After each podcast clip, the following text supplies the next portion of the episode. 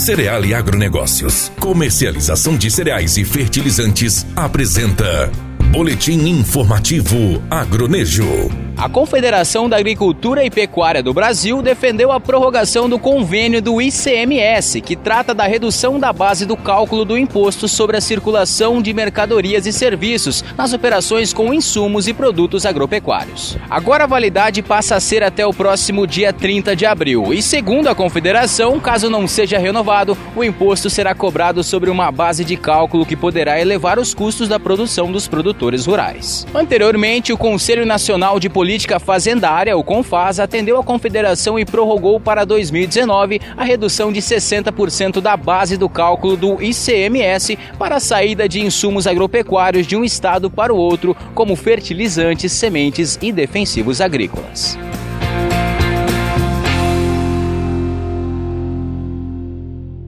Cereale Agronegócios, referência em comercialização de grãos no norte de Mato Grosso, com corpo técnico especializado e experiente. Uma empresa sólida, séria e transparente, que valoriza o agricultor e o agronegócio como base da sustentação do Brasil e do mundo. Agora a Cereale é representante Mosaic Fertilizantes, referência mundial em fertilizantes. Cereale, credibilidade e progresso. Fone 66 3531 1195.